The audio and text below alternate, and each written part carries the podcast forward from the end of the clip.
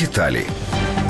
В Україні майже 2 мільйони внутрішньо переміщених осіб. Такі дані Міністерства соціальної політики станом на жовтень цього року щодо переселенців з Донецької і Луганської областей та Автономної Республіки Крим. Тоді як по даним міжвідомчого координаційного штабу з питань соціального забезпечення громадян України, які переміщуються з районів проведення АТО та тимчасово окупованої території, на червень поточного року було переселено трохи більше мільйона українців. 50% – це особи з інвалідністю та люди похилого віку. Ще 20% – діти. Найбільше внутрішньо переміщених осіб зареєстровано у Донецькій, Луганській, Харківській областях та у місті Києві. Найменше у Тернопільській, Чернівецькій та Рівненській областях. Згідно з даними Мінсоцполітики, близько мільйона переселенців отримують державну допомогу. З початку року на виплати було виділено майже 2,5 мільйони гривень.